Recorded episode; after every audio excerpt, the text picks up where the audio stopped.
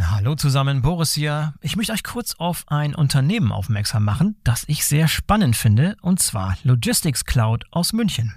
Spannend deshalb, weil Logistics Cloud ein neutrales Datennetzwerk für den Datenaustausch betreibt, das bereits 90 Prozent der weltweit tätigen Logistikunternehmen abdeckt. Und Leute, die die Logistics Cloud verwenden, sagen, man hat sofort das Gefühl, so sieht die transparente Supply Chain der Zukunft aus. Das ist natürlich eine gewagte Aussage, macht aber Sinn, wenn man sich anschaut, wie das Ganze tatsächlich funktioniert. Vereinfacht ausgedrückt kann man sich das so vorstellen, dass beliebig viele Shipper an das System von Logistics Cloud angebunden werden können, um Transportaufträge und Statusmeldungen an ebenso viele verbundene Logistikdienstleister zu übermitteln oder von diesen zu empfangen. Das hat zum Ziel, eine komplette Transparenz der Sendungsströme zu erreichen, wobei jede Sendung von mehreren Versendern zu mehreren Logistikdienstleistern verfolgt werden kann. Außerdem werden beliebig viele IoT-Provider an die Logistics Cloud angeschlossen, um Sendungsdaten mit IoT-Daten anzureichern und diese Rückmeldungen an die IT-Systeme der Kunden weiterzuleiten. Das neutrale Datenaustauschnetz der Logistics Cloud ist modular aufgebaut und somit maximal flexibel. Die Plug-and-Play-Lösungen lassen sich mit universeller Anbindung sowohl in bestehenden Lösungen als auch in neuen Anwendungen einfach einsetzen.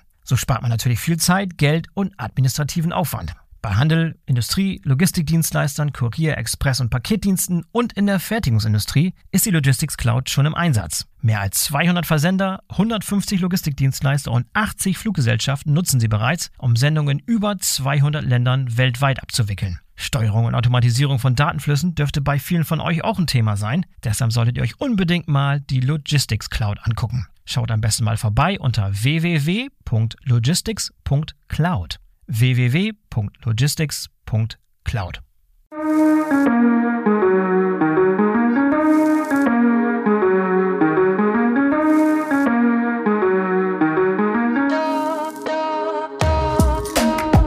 Hallo und herzlich willkommen zum BVL Podcast. Ich bin euer Host Boris Felgendreher und heute sprechen wir über erfolgreiches CO2-Management in der Transportlogistik. Mein Gast ist Professor Payam Dedari. Payam ist Professor für umweltorientierte Logistik an der Hochschule für Technik in Stuttgart und sein Spezialgebiet ist die Berechnung von CO2-Emissionen im Straßentransport. Das heißt, von ihm könnt ihr heute eine ganze Menge zum Thema lernen. Los geht's! Hallo Payam, herzlich willkommen zum BVL-Podcast. Schön, dass du dabei bist. Hallo Boris, ich freue mich auch riesig, heute mal hier dabei zu sein. Payam, ich habe eben erwähnt, du bist Professor für umweltorientierte Logistik an der Hochschule für Technik in Stuttgart. Das ist ein sehr interessantes, aber auch sehr weites Feld. Erklär uns doch mal, was da so deine Schwerpunkte sind in Bezug auf Forschung, Lehre. Worauf hast du dich fokussiert in diesem Gesamtgebiet umweltorientierte Logistik? Wunderbar. Also das ist natürlich ein Riesenfeld, wie du es gerade gesagt hast. Ähm, mein spezieller Fokus ist ähm, wie man eigentlich äh, die CO2-Emissionen in der Transportlogistik berechnet und vor allen Dingen mit Fokus auf alle Landfrachtverkehre. Das ist so der Forschungsschwerpunkt. Mhm. In der Lehre natürlich decke ich ein viel breiteres Feld halt ab, sowohl in Logistikzentren als auch ähm, im Transport. Ähm, wichtig dabei ist aber auch, ähm, dass ich halt eher nicht sozusagen stumpf die Tools beibringe, sondern eher so das Thema, die ganze Fragestellung mal zu hinterfragen. Ne? Also sich mhm. mal zu verstehen überhaupt, was dahinter steckt. So, und das mhm. ist so mhm. Lehre und ähm, Forschung, genau, das sind die beiden Bereiche. Ja, wann hast du dieses Forschungsfeld für dich entdeckt? Ähm, tatsächlich habe ich, also 2018 bin ich ja an der Hochschule und da habe ich so ein, zwei Jahre erstmal gebraucht, um ähm, überhaupt erstmal in das Themenfeld anzukommen. Und eigentlich so richtig hat es angefangen, wo ich mich mit der, also mit der Diskussion mit einem Kollegen von mir von der Hochschule Essling äh, wo es um den Thema ging, wo bestelle ich meinen Kaffee? Und da hatte ich irgendwie ihm erzählt, weil ich gerade neu die Kaffeemaschine hatte, dass ich ja einen total tollen Kaffee aus Hamburg bekomme und habe so ein bisschen bedauert, dass ich dann immer den Kaffee per Post bestelle quasi, ne?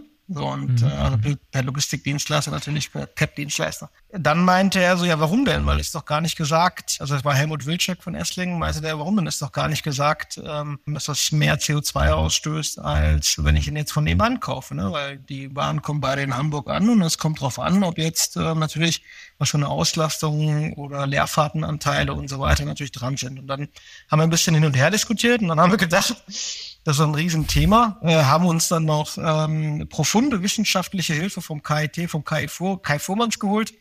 Und wir drei haben dann jetzt vor kurzem ein tatsächlich äh, ein Double Peer Review Paper quasi dazu rausgebracht aus einer Kaffeediskussion. Ah, mega cool, mega cool. Ich glaube, äh, auf diese Studie bin ich auch im Rahmen meiner Recherche gestoßen. Das ist so eine Metastudie gewesen, ne? wo so eine Studie, die sich verschiedene Studien angeschaut hat zum Thema CO2-Berechnung. Genau, also weil wir haben gedacht, so, ja, wo fangen wir denn überhaupt an? Und dann haben wir gesagt, wie sollte man überhaupt oder was für Freiheitsgrade gibt es, um ähm, CO2 ähm, in der Logistikkette, also in der Landfracht quasi zu berechnen. Da haben wir mal an, uns erstmal die verschiedenen Guidelines angeschaut und dann aber auch ähm, eine relativ große Anzahl von Papern, die auch schon mal sowas berechnet haben und haben uns mal geguckt, wie viele von diesen Parametern überhaupt nutzen die, äh, wie machen die das und die mal gegenübergestellt. Und das Ergebnis mhm. war relativ erschreckend, dass eigentlich die Guidelines ziemlich viel hergeben, aber diejenigen, die es dann tatsächlich berechnen in irgendwelchen Case Studies und so weiter, sehr wenige von den äh, verschiedenen Parametern halt ähm, anwenden. Also zum Beispiel, wie hoch war der Auslastungsgrad? Ne? Das ist so der Evergreener. Ne? Oder mhm. ist es doch ein Unterschied, ob ich 100 Kilometer in den Niederlanden fahre oder 100 Kilometer jetzt irgendwie in den Alpen fahre, ne? weil dafür braucht ja. er halt mehr. Ne? Und ähm, dann haben wir die halt gegenübergestellt und geschaut, so, okay, da gibt es richtig große Unterschiede. Und ähm, dann haben wir noch gesagt, aber wie macht's denn eigentlich die Praxis? Haben wir dann noch 121 Geschäftsberichte äh, uns äh, angeschaut, wie berechnen die das? Und, Sounds like äh, fun. ja, das war, ja, da war leider, also die einzige KI, die dahinter war, war, war, war mein Kopf, ne? Und natürlich noch viele Unterstützung von vielen verschiedenen Leuten. Ähm, mhm. Und ähm, das war, das zu durchforsten, war natürlich wirklich ein richtiger Pain, aber das Ergebnis war natürlich äh, umso spannender danach. Ähm, mhm. Und von diesen, also weil von diesen 121 äh, Geschäftsberichten, also von allen DAX-Konzernen, von Nasdaq und so weiter, also wirklich global, ähm, von den großen Playern waren nur acht dabei, ne? die eigentlich mal ihre CO2-Bilanz veröffentlicht haben und gesagt haben, so, so viel entsteht in äh, Sea, Road oder halt Air. Ne? Und das hat uns okay. so ein bisschen zum Nachdenken gebracht, so, warum ist das so? Mhm. Lass uns gleich nochmal auf diese Studie zurückkommen. Äh, da habe ich noch ein paar, äh, paar Fragen zu und die, äh, die deckt sich auch mit vielen Dingen, über die ich mit dir sprechen möchte im Laufe des Gesprächs heute. Aber lass nochmal einen Schritt zurückgehen, überhaupt nochmal äh, bestimmen, warum dieses Thema CO2-Management in der Logistikbranche aktuell so wichtig geworden ist und was die wesentlichen Treiber sind hinter dieser Entwicklung. Du hast gerade gesagt, da müsste eigentlich noch mehr Feuer dahinter sein, da ist, ist noch viel zu wenig, da gibt es noch viel zu wenig Unternehmen, die Dinge veröffentlichen, aber man merkt schon genau. so einen Trend dahin, dass das Thema ernst genommen wird und dass da wirklich die Branche gerade dran ist. Äh, erklär mal, wie das aus deiner Sicht aussieht und was die Treiber hinter dieser Entwicklung sind. Genau. Also ich glaube, so große Treiber sind natürlich ähm, einmal das Thema, dass große Kunden halt auch verlangen. Ne? So, die kommen jetzt, mhm. weil die merken, ähm, es werden eventuell die Regularien werden strenger. Äh, der Endkunde will das halt auch wissen. Ne? Und dementsprechend ist das ja der eine Faktor. Der zweite Faktor, der aber kommt, ist auch, dass man merkt, hey, man könnte damit aber auch ähm, äh, neue Geschäftsfelder damit abdecken. Also, hey, wieso kann ich denn meinen ähm, proaktiv als Logistikdienstleister nicht auf meinen Kunden zugehen und sagen, so, möchtest du das haben? Kostet vielleicht zwei Euro mehr, ne? Und von den 1,50 Euro Selbstkosten kann ich noch 50 Cent vielleicht in meinem Gewinn reinbauen. Der dritte Faktor ist aber auch, äh, was ich da sehe, ist, dass man natürlich auch eine positive Marktpositionierung hat. Man nimmt sich als Unternehmen halt viel stärker wahr. Aber auch, ähm, ich glaube auch ein Teil davon ähm, machen das wirklich aus der inneren Überzeugung, dass sie ihren Beitrag leisten wollen, um insgesamt äh, die Ziele zu erreichen, äh, die CO2-Ausstoß zu reduzieren. Und der letzte Faktor, vielleicht, Entschuldigung, der fällt mir noch ein, ist, glaube ich, und so, so banal, wie sich das anhört, manche haben entdeckt, dass man durch CO2-Reduzierung auch Geld sparen kann. Ja, können wir gleich noch darauf eingehen. Ja, in der Tat, ne? Also das eine schließt das andere nicht aus. Das ist ganz wichtig. Vielleicht können wir das im Laufe des Gesprächs nochmal rausarbeiten, was das konkret heißen kann und in ja. welchen Fällen das tatsächlich gültig ist, so eine Aussage.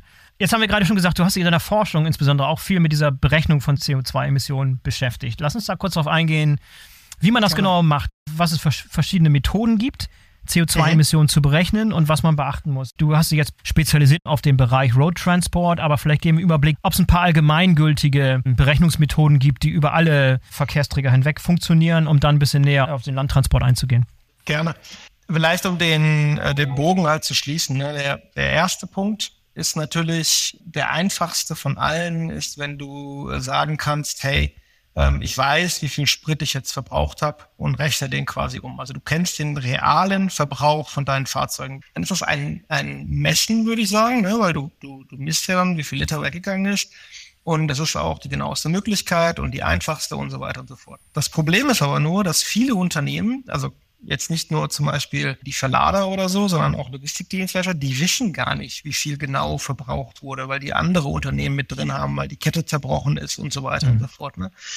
Ähm, und dann fängt es halt an, das zu berechnen. So, und, und das zu berechnen, da gibt's halt auch verschiedene Methoden. Ne? Es gibt natürlich eine äh, aktuell eine ISO, die jetzt rausgekommen ist.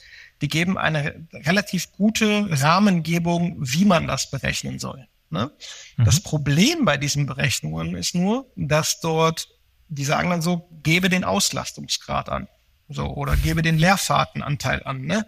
Und mhm. ähm, den kennen viele nicht. So, und dann gibt's so ein Beispiel, ähm, dass man sagt dann so, mein Leerfahrtenanteil, weil ich den nicht kenne, habe ich Unternehmen erlebt, die sagen so, der ist bei null Prozent. So, aber okay. du und ich wissen, der LKW muss irgendwo hinfahren, damit er die Ware abholt. Ne? So, in den meisten Fällen. Da kann man als nächsten Schritt sagen, man nimmt einen Deutschland-Durchschnitt. Ne? So, oder man nimmt den tatsächlichen. Und alleine diese drei Faktoren zwischen null, zwischen dem Deutschland-Durchschnitt und den, den ich tatsächlich habe, ne, da kann das Endergebnis 30, 40, 50 Prozent variieren. Also macht der Unterschied und, zwischen akkurat und Müll. Genau. Und ich brauche jetzt nicht zu sagen, sorry, ne, aber shit in, shit out. Also wenn deine ja, Datenlage ja. natürlich halt miserabel ist, dann kannst du noch so sophisticated darüber fahren. Ähm, das Ergebnis ist, du kriegst ein Ergebnis, aber ob es dir weiterhilft, weiß ich nicht. Und by the way, vielleicht nebenbei noch, ich frage mich dann, was kompensiert wird. ja. Okay, das waren so die ganz grob beschrieben, die, die, die drei Vorgehensweisen, die es da gibt. Nee, also genau, es gibt ja eigentlich sind es ja zwei Vorgehensweisen. Also das eine ist, ich, ähm, ähm, ich kenne den Verbrauch oder ich berechne das und innerhalb der Berechnung gibt es halt viele, viele, viele verschiedene Arten von Wegen und Parametern, die man halt nutzen kann. Und da verschwinden okay. sich halt viele Unternehmen. Und das ist eigentlich so der wichtige Punkt. Okay, dann lass uns nochmal auf den Bereich eingehen, näher, wo es wirklich um Berechnung geht. Lass uns mal mit den Einflussfaktoren anfangen. Was für Einflussfaktoren überhaupt einfließen in diese CO2-Emissionen? Du hast vorhin schon mal so zwei, drei in den Raum geworfen, die offensichtlichen, aber die Gesamtfaktoren alle zusammengenommen ist ein Riesenkomplex. Da gibt es bestimmt Dutzende von verschiedenen Klar. Einflussfaktoren, die einen Einfluss haben auf meine CO2-Emissionen im Transport. Genau. Also wir fangen mal so vielleicht von den ähm, von denen, die vielleicht so am, üblichsten einfach sind, mal an. Ne? Also du hast natürlich ja. das Fahrzeug. Also du überlegst quasi, was für ein Fahrzeug fährt dort. Und viele geben an, ja, da kommt immer ein 40-Tonner, aber es kommt halt nicht immer ein 40-Tonner, je nachdem, was natürlich gegeben mhm. wird. Ne? Dann kommt drauf an, was für ein Motor ist da drin. Hat der 40-Tonner jetzt ähm, einen Motor mit äh, 300 oder 400 PS? Ne? Dann kommt, wenn wir uns die ganze Thema Route anschauen, ne? Was für eine Route ist das? Was hat er für, ähm, ist das eine Landstraße oder Autobahn? Weil da sind natürlich unterschiedliche Verbräuche halt drin, wenn er jetzt 80 kmh oder halt ähm, in der Stadt fährt mit weniger. Dann kommt das Thema, was für eine Gradienten hat die Straße? Fährt er über die Alpen oder fährt er in den Niederlande? Ähm, mhm. Wie viel, äh, wie ist die Beschleunigung? Was, was für eine Ware hat er? Hat er extrem voluminöse Ware oder schwere Ware halt aufgeladen? Ne? Ist das ein äh, Sammelguttransport oder nicht? Weil wenn der LKW jetzt äh, fährt und ich zwar 80 Prozent vom Volumen halt habe, aber nur 30 Prozent vom Gewicht, wer von denen nimmt jetzt wie viel? Da gibt es natürlich Vorschläge, aber die Frage ist letztendlich, äh, was wählt man dann halt aus? So, und das ist so der, das sind so diese, diese ein paar Beispiele ne, aus mhm. dem Thema Einflussfaktoren. Das zweite ist aber auch, was für Daten habe ich überhaupt in meinem System? Ich habe mit großen Unternehmen auch zusammengearbeitet und äh, die waren natürlich alle jetzt total scharf drauf, ähm, die verschiedenen Berechnungsmethoden zu finden, aber auch so langweilig, wie das klingt. Das erste, die erste Übung, die ich mit denen treibe, ist, wie genau sind eigentlich deine Transportdaten und wie überprüfst du eigentlich, also was für eine Prüflogik steckt dahinter, die du regelmäßig durchführst, ob deine Transportdaten noch korrekt sind oder nicht.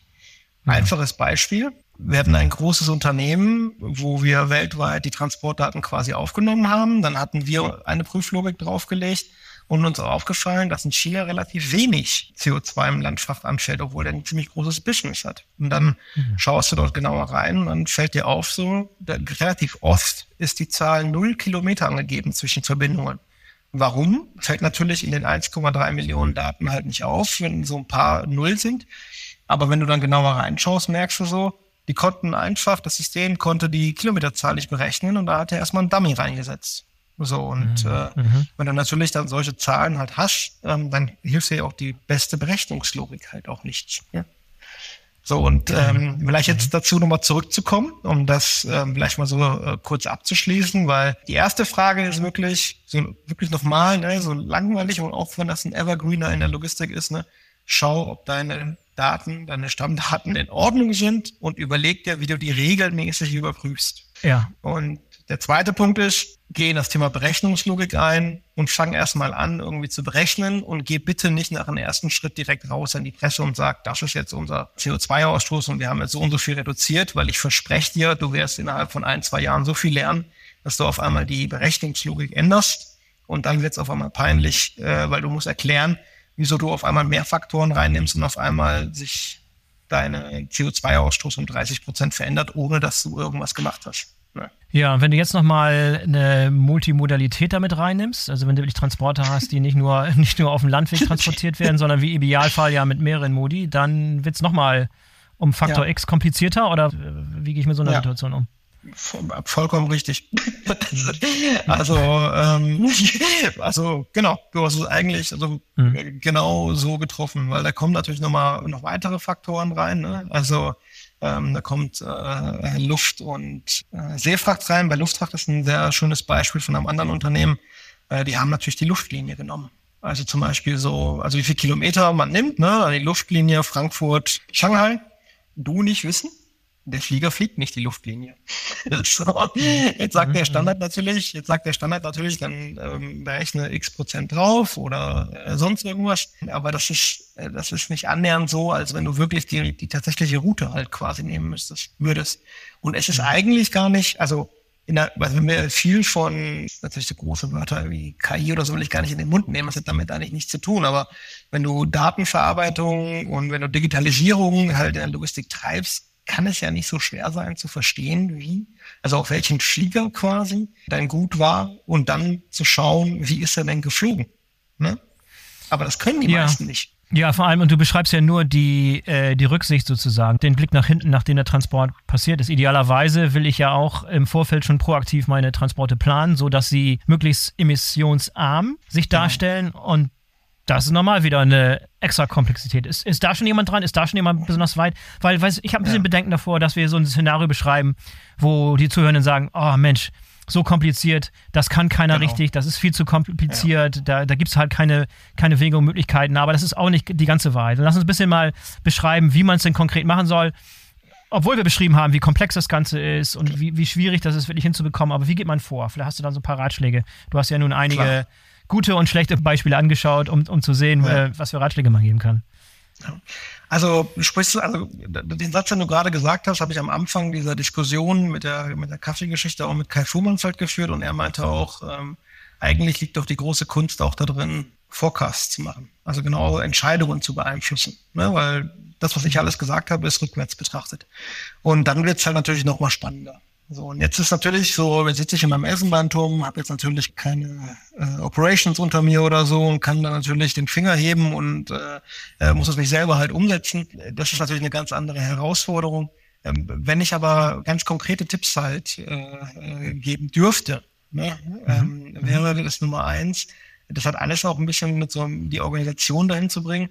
Fang erstmal, wenn du sowas machst, also wenn du es neu in dein Unternehmen reinbringst, gerade auch bei so KMUs, ne, mach nicht den Big Bang oder ähm, hol dir irgendwie einen großen Berater oder, oder einen kleinen Berater oder sonst irgendwas rein, ne, sondern fang erstmal mit deiner Organisation, mit einem kleinen Bereich an, Erfahrungen zu sammeln mit dem Thema. Da wird die Lernkurve ziemlich groß sein.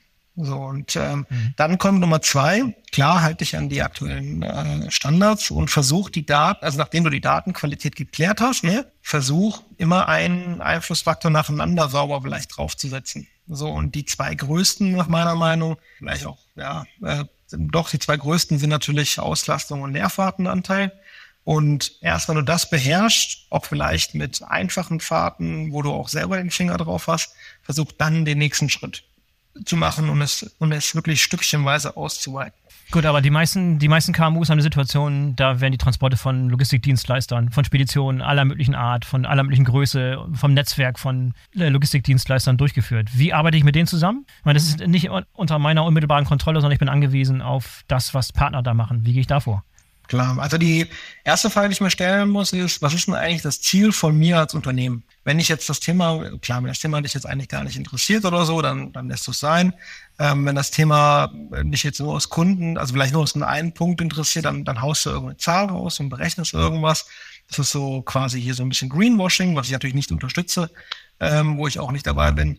Ähm, das zweite aber, wenn du es wirklich ernst nimmst und mit, dem, mit einer Vielzahl von äh, Logistikdienstleistern arbeitest, ist es tatsächlich wichtig, äh, dass du nicht irgendeine Zahl von denen einfach übernimmst, weil auch die Logistikdienstleister untereinander unterscheiden sich, sondern gib denen vor, was du wissen willst. So, und das ist so ein bisschen schwierig. Also es ist vollkommen klar, dass äh, wenn jetzt so ein KMU kommt und ein, ähm, ein ziemlich großen Logistikdienstleister sagt, hey, ich brauche jetzt deine, deine Tankverbräuche, ähm, dann wird er sich am Besprechungstisch, ja, wird er sich kugeln. Ne? Also der wird dann natürlich die Tankverbräuche seiner Flotte, A, hat er die vielleicht gar nicht oder B, auch nicht rausgehen.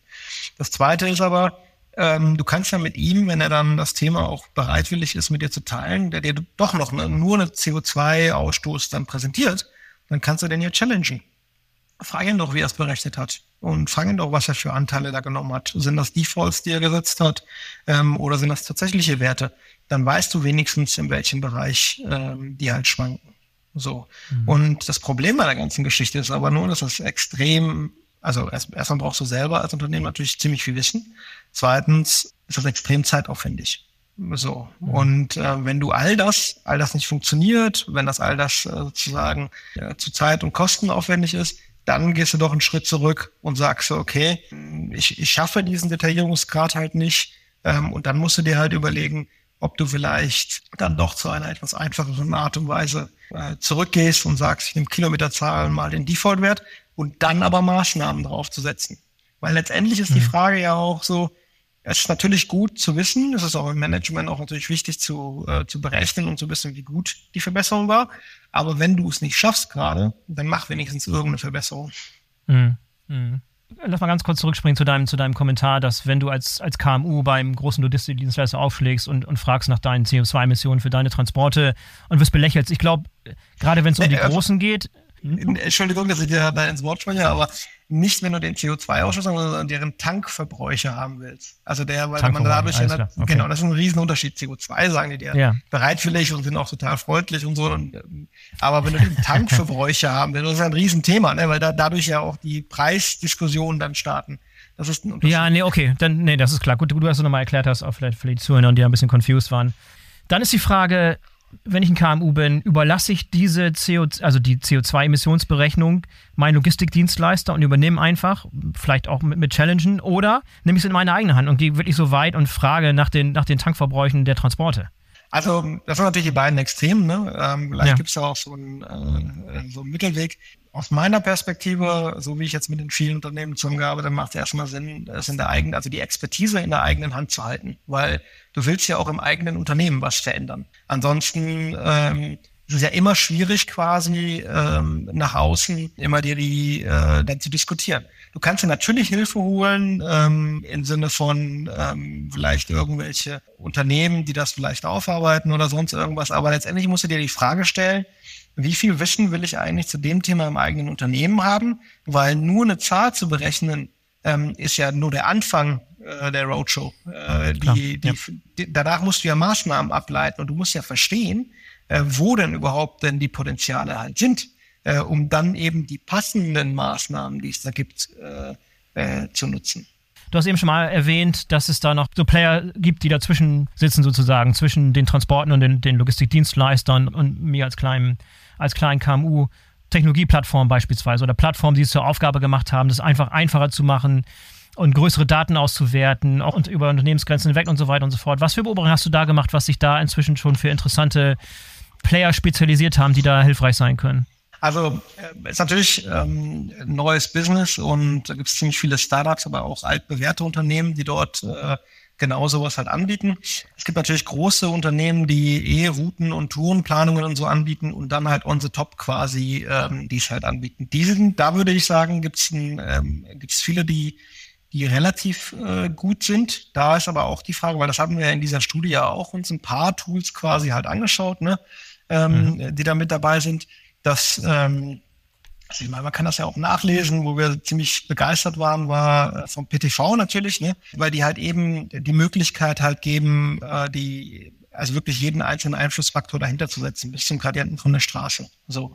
Mhm. Ähm, es gibt aber auch andere, ne? also die, äh, die das dann halt auch gut machen. Es gibt dann aber auch einige Startups, die dann wirklich so als Datenplattform, Technologieplattform halt auftreten. Da ist aber auch die, wie so oft im Leben, äh, sage ich mal, die, die Bandbreite von welchen, die sehr sag ich mal, sehr hip und schön auftreten zwischen dem, was eigentlich wirklich dahinter steckt, ist eine große, große Spannbreite. Und da ist eigentlich die wichtige Frage, wie du auch mit deinem Logistikdienstleister diskutierst, was macht er eigentlich wirklich? Ne? Also, mhm. Wie berechnet der tatsächlich dahinter? Was, weil, weil er macht ja auch nicht viel, also er macht, also außer dass er natürlich die Expertise hat, mit äh, großen Daten ähm, umzugehen, nutzt er ja dieselben Standards, die ja veröffentlicht sind, äh, um genau diese Berechnung zu machen. Und du darfst ja doch gerne mal fragen, wie viele von diesen Einflussfaktoren nimmt er denn äh, daraus? Wie genau berechnet er die? Wie geht er damit um, wenn er, ähm, wenn Fehler zum Beispiel in den Daten drin sind, schmeißt er die einfach raus oder korrigiert er die? Ne? Wie, wie oft fragt man sich das eigentlich? Also da ist eine, da ist eine Linie, ne, also eine Line, da steht drin Köln, Leipzig und da ist irgendeine falsche Zahl drin, da steht 20 Kilometer. So. Und ähm, schmeißt er die Zeile einfach raus, so als wenn es diesen Transport nie gegeben hat, oder korrigiert er die? So, und das ist so ein, das ist ein Beispiel, aber der, der setzt sich natürlich halt also deutlich vor. Gibt es schon gute Plattformen, die wirklich auch multimodale Transporte und wirklich über alle Transportmodi hinweg gut funktionieren? Oder ist es auch eine Situation, wo es Plattformen gibt, die sich wirklich auf, auf Road-Transport transportiert haben und jetzt kommen einige, die, die es für Seefracht beispielsweise machen? Oder muss ich da wieder mit verschiedenen Anbietern und verschiedenen Plattformen arbeiten? Oder gibt es auch äh, das Schweizer Armeemesser der CO2-Messung? Also, also ganz ehrlich, der Multimodal haben wir uns jetzt noch nicht angeschaut, weil wir wirklich mhm. erstmal, wie ich auch gesagt habe, mein, mein Schwerpunkt ist ähm, Road Transport. Ich bin mir sicher, dass es einige gibt, äh, die das halt anbieten. Aber ich sag mal so, ich habe mich erstmal mit dem, mit dem Thema Straße äh, fokussiert. Ja, ja, genau. macht Sinn. Genau, lass uns mal anfangen mit ein paar Dingen. Vielleicht fangen wir auch beim Thema Straße an, bei Dingen, die man tun kann, um tatsächlich Emissionen zu reduzieren. Also wenn ich, wenn ich ein ja. Unternehmen bin, ich mache jetzt einen relativ guten Job, meine CO2-Emissionen zu kennen. Und ich habe äh, ambitionierte Pläne, tatsächlich die Emissionen zu senken. Was gibt es aktuell für Maßnahmen im Road-Bereich? Und, und, vielleicht kannst du die einmal kurz darstellen und erläutern, welche da am sinnvollsten Klar. sind aus deiner Sicht. Ja, also wir haben ja natürlich äh, da so einen Maßnahmenkatalog erstellt mit über 50 Maßnahmen, die wir jetzt da haben. Es gibt natürlich auch bestimmt mehr. Wenn wir, also die einfachsten sind natürlich auch die, die wir eigentlich als guter Logistiker auch eigentlich sonst machen sollten. Ne? Also mal zu mhm. hinterfragen, was das Thema äh, Leerfahrten und Auslastung angeht, dann mal zu gucken, hey, äh, macht es vielleicht Sinn, anstatt jetzt einen kleineren LKW lieber einen größeren LKW voll zu machen, weil da natürlich dann das Thema Zuladung, Eigengewicht besser ist äh, und ich dadurch pro Tonne, die ich bewege, dann weniger CO2 quasi ausstoße. Ne? Dann gibt's natürlich das große Thema, äh, wie route ich die, wie fahren die? Ne? Also ähm, fahre ich lieber 20 Kilometer länger und dann spare ich mir ein paar Höhenmeter. Ne? Da kommt natürlich auch ein bisschen was raus. Fahrradtrainings ist natürlich ein das, das haben wir schon seit 30 Jahren, ne, Fahrradtrainings zu machen, aber wer mhm. macht die tatsächlich wirklich? Und dann kommt natürlich die große, große Thema mit der Technologie. Also, wenn ja. ich all diese, all die, all die Maßnahmen mit Papier und Bleistift jetzt ein bisschen übertrieben gemacht habe, ähm, dann kann ich mir ja mal überlegen, so das Thema Technologie. Das Problem ist aber nur, viele springen erst auf das Thema Technologie, also zum Beispiel ein Elektro-LKW oder so zu besorgen, weil die ja. einfach auf das andere Thema es ist einfacher, mal 200.000 Euro für einen Elektro-LKW oder so auszugeben, statt äh, äh, mal das andere Thema mal anzugehen. So. Und ist vor allem auch sehr viel, sehr viel PR-wirksamer. Ja. verkauft, die, verkauft besser nach außen. Ja, das stimmt tatsächlich. Und deswegen, also vielleicht so, ich meine, ein, zwei, äh, zwei Anekdoten. Ich habe natürlich auch so ganz große ähm, Announcement gesehen, wie irgendwie jetzt der nächste Logistikdiener grün werden will. Und da hat er sich jetzt einen Elektro-LKW geholt. Finde ich super. Und dann schaue ich so, ja gut, aber der hat 1000 LKWs. Und dann denke ich mir so, okay, einer ist der Anfang. Jetzt ist auch ein bisschen unfair, darauf zu prügeln, weil zumindest macht ja, er das ja. ja. Es gibt ja noch viele andere, ja. die das halt nicht machen. Was mir aber wirklich aufstößt, ist manchmal, wenn ich dann immer diese große äh, PR-Wirksamkeit um Lastenräder sehe. Das heißt nicht, dass ich gegen Lastenräder in der Innenstadt bin, ne? aber mhm. du und ich wissen, das große Thema CO2 entsteht, wenn ich schwere Waren über einen großen Distanz quasi halt bewege. Ne? Und nicht, weil ich in der letzten Meile jetzt ein Lastenrad einsetze und vor allen Dingen auch nur einen Bruchteil äh, meiner äh, meiner gesamten Distribution halt ist. Was nicht heißt, bitte. Lassen genau. wir nochmal Qualität der Luft in den Innenstädten ist nochmal was anderes und Verkehrssituationen und so weiter. Genau. Ne? Nicht da, zu unfair den Lastenfahrrädern gegenüber, aber du hast schon generell. Nein, genau. Und das ist das eine. Das zweite ist ja, wir, also wir, die ganze Diskussion ist ja nicht über das Thema Nachhaltigkeit, sondern ich bin ja Experte für das Thema CO2 im Landfrachtbereich. Ne? So, ja, und, ja. Äh, und deswegen aus der Perspektive beobachte ich das natürlich. Und es gibt natürlich auch viele, ähm, also ich, ich arbeite ähm, schon seit Jahren äh, mit Ono Motion quasi auch, also äh, was ist Arbeiten, ja, aber die sind bei mir als Gast, äh, Gastdozenten sind die auch da und ich finde, die machen einen super Job und äh, äh, finde das Produkt auch total schön und, und genial und auch ähm, vom Handling her. Die Frage ist aber nur, wenn ich dann, also worauf, was ich gesagt habe, mit stößt mir manchmal auf, ist, wie manche große Unternehmen ihre gesamte Nachhaltigkeitsstrategie so nach außen hin natürlich ähm, da das Thema äh, auf, diese, auf diesen Punkt halt fokussieren. Ne? Und sagen so, wir haben jetzt ein Lastenrad im Einsatz. Und ich denke mir so, ihr habt aber auch noch 10.000 andere äh, Fahrzeuge im Einsatz.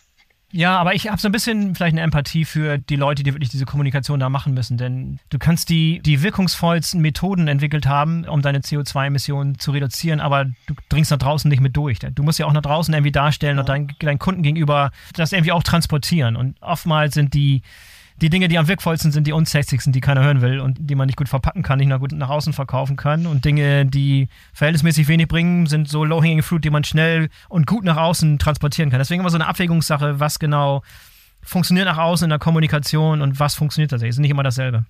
Ja. ja also das, das, das glaube ich, aber ich, ich darf ja selber, also als, ähm, als Professor für das Thema nachhaltige Logistik eine Entscheidung treffen und für mich ist es einfach, ähm, wenn ich das Gesamtbild und ich ein Problem halt lösen möchte innerhalb äh, ähm, des gesamten Landfahrtverkehrs CO2 zu reduzieren, ne, dann interessieren mich natürlich die Unternehmen, ähm, die sich konsequent um das Thema äh, Leerfahrten und Auslastung und so weiter ja. bemühen, halt natürlich mehr als vielleicht die Unternehmen, die sich dann ähm, eigentlich wenig machen und sich damit dann profilieren halt wollen. Aber du hast, ja, ja, du hast na, recht. Green, ja, ja, ich will jetzt ich will hier kein Greenwashing äh, rechtfertigen. ganz, Nein, ganz, das, ganz im, ganz im Gegenteil. Und da, ich meine, ich weiß nicht, ob du das verfolgt hast, aber gerade in Bezug auf Greenwashing wird gerade, werden nochmal die Zügel wieder angezogen in Bezug auf was erlaubt ist, wie man sich darstellen kann heraus. Und das hat inzwischen auch tatsächlich Konsequenzen schon in Bezug auf, wie Unternehmen sich nach außen darstellen und welche, zahlt genau auf das ein, was ich gerade gesagt habe, dass man nach außen wirklich, ja, dass man nach außen kein, kein Greenwashing betreibt. Genau. Und ich glaube, so, ähm, was man noch gerne mal machen sollte, was ich auch manchmal auch mache, ist, wenn ich mal große namhafte Unternehmen haben, die so einen Post mal machen wie, wir sparen durch unseren Bahntransport so und so viel Tonnen CO2 halt ein. Ne? So nach dem Motto. Mhm. Dann schreibe ich auch gerne mal äh, die mal einfach mal an ne? und frag mal, wie habt ihr das denn berechnet? und, ähm, und ich finde, wenn so, ähm, wenn das halt einfach öfters passiert und die Leute das auch mehrmals fragen, auch vielleicht von der Kundenseite her, ne, dann entsteht dort auch eine höhere Sensibilität dadurch. Das ist nicht so, weil die Leute, die diese, ähm, die die Marketingstrategie halt machen, böswillig sind oder sonst irgendwas, sondern leicht fehlt da auch das Wissen äh, dazu. Mhm. Und genau mhm. deswegen sind wir, also ich ja auch bei der BVL auch stark damit beschäftigt, dort das Wissen zu steigern wie zum Beispiel durch so einen CO2-Zertifikatskurs. Ähm, ne? Ja, welche von den kommenden Technologien findest du da am spannendsten? Wo und, und, und wo würdest du sagen, die ist komplett überbewertet, wird viel zu viel Aufmerksamkeit drauf verwendet, ist noch bei Vibe nicht so weit? Kennst du dieses, diesen Begriff Technologieoffenheit? Vielleicht kannst du da was zu sagen, inwiefern ja. Technologieoffen in, in, Bezug auf alle möglichen Maßnahmen oder, oder Möglichkeiten sein kann. Gib mal deinen, deinen Ausblick auf die Technologien, die tatsächlich am Markt sind momentan und wie, wie du bewertest, was ja. tatsächlich aus deiner Sicht Sinn macht.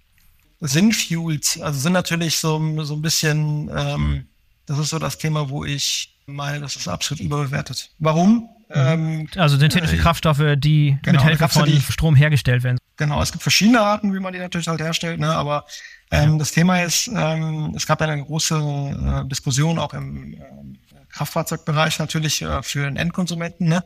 Ähm, und äh, dort wurde ja gesagt, Technologieoffenheit, da wurden bestimmte Sprachvokabular halt einfach genutzt.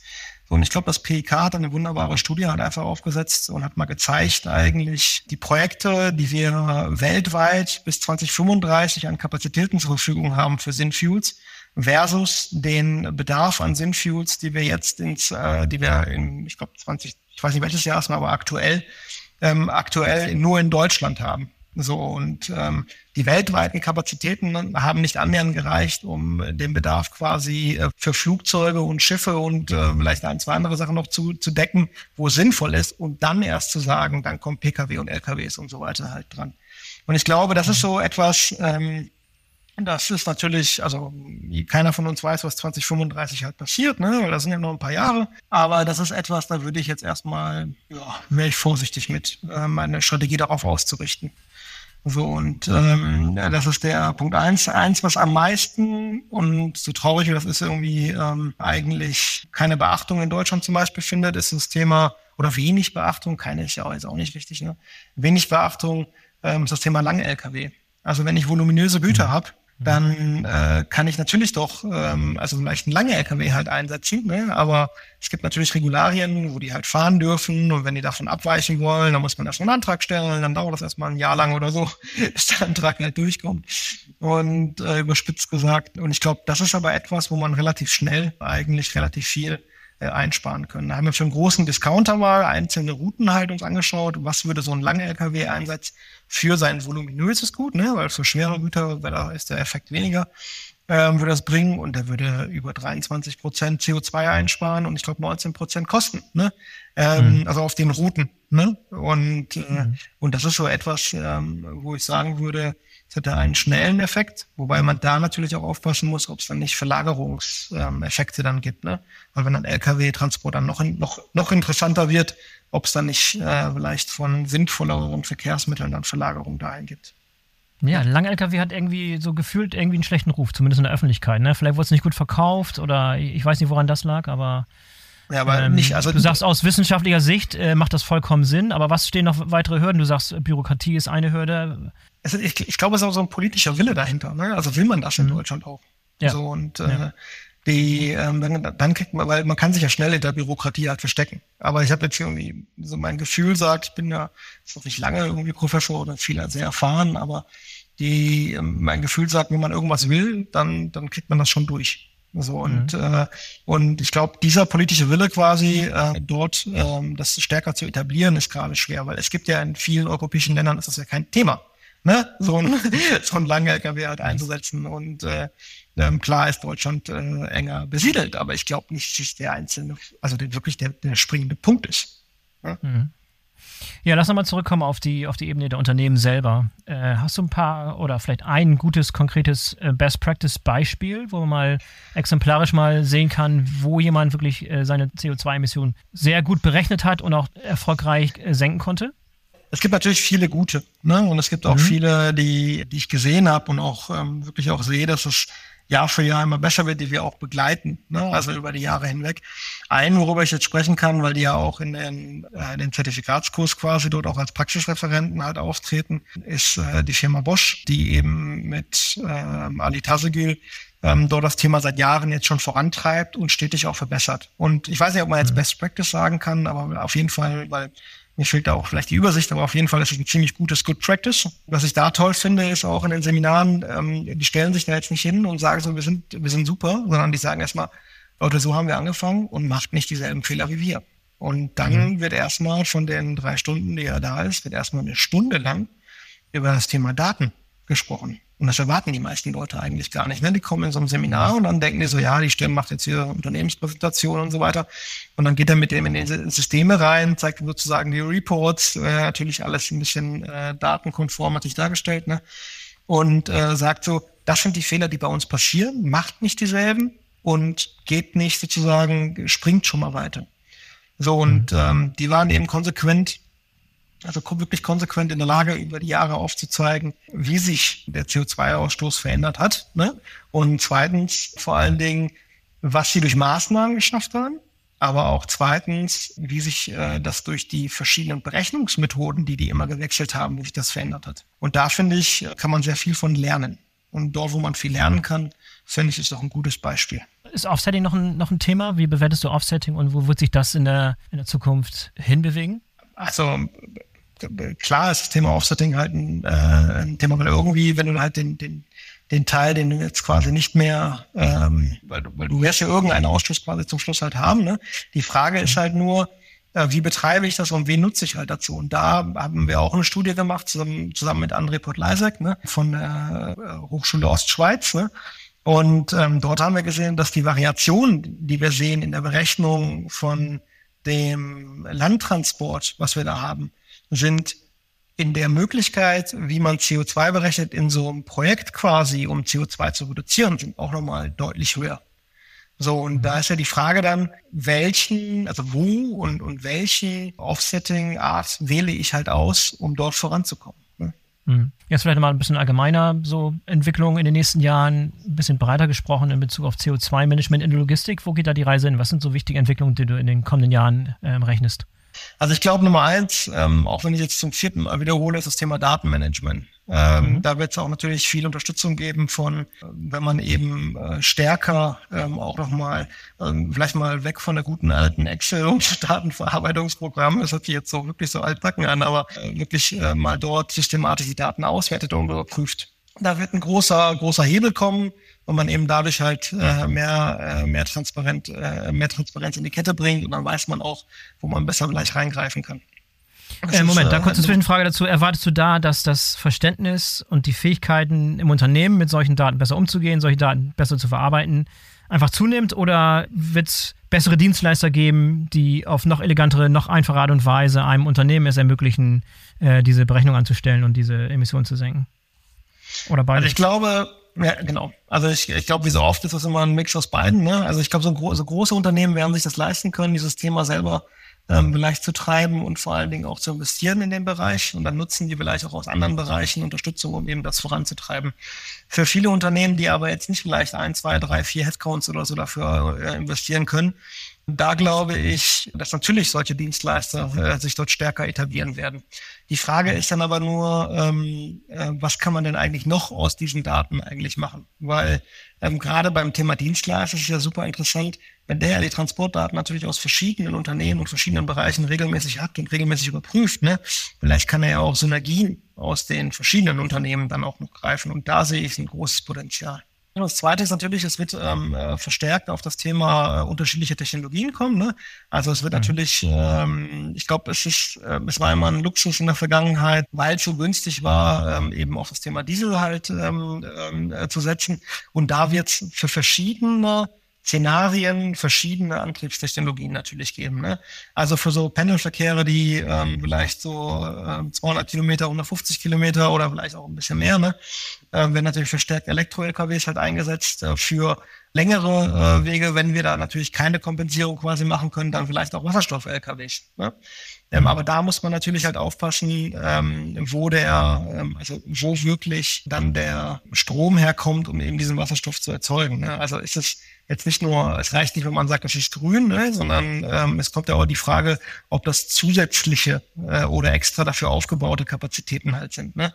Weil ähm, der grüne Strom wird so oder so quasi, solange wir nicht 100% Anteil haben, wird sowieso in das Stromnetz eingespeist. Und ob der jetzt mein Föhn zu Hause mit weniger Verlusten antreibt oder halt mein Wasserstoff-LKW mit höheren Verlusten, ähm, das ist so eine, so eine Frage, die man sich halt einfach stellen sollte.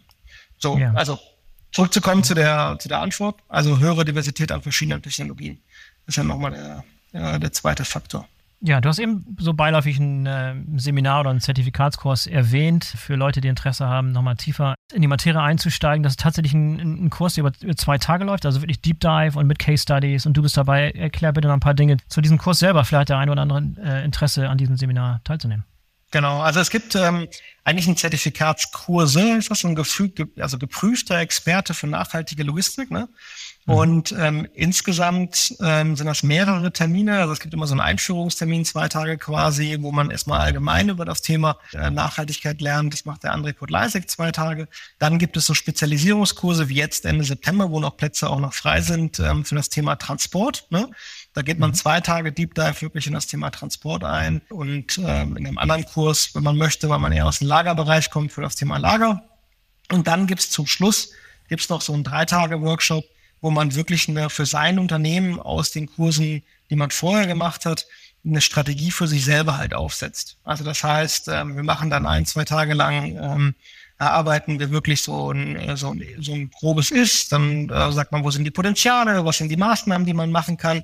Und dann stellt man die am dritten Tag äh, auch noch ein Gremium vor mit ähm, äh, Magnus Swan ist zum Beispiel dabei, vorher ist Suzanne Wall vom ähm, aus der Logistikzentrum dabei.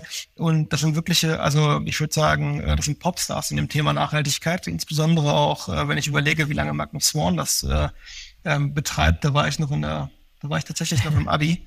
Ähm, mhm. Und ähm, kriegt dann Feedback von denen. So, und das, was man, was wir da mit der, mit der BVL, mit Jana Steinhaus da auch zusammen aufgebaut haben, ähm, ist wirklich was, was, was Tolles, wo jeder einfach erstmal teilnehmen kann und wo wir damit auch als BVL damit sorgen, den Wissensstand erstmal auf ein Niveau zu heben, dass die auch mal überhaupt mal so eine CO2-Bilanz oder so eine CO2-Berechnung mal hinterfragen. Ne? Mhm. Weil wir bringen ja nicht nur bei, mach das jetzt so und so, ne, sondern das, was wir am meisten machen, ist eigentlich hinterfrage, was du machst. So und mhm. schau mal, was für Variationsmöglichkeiten du halt hast.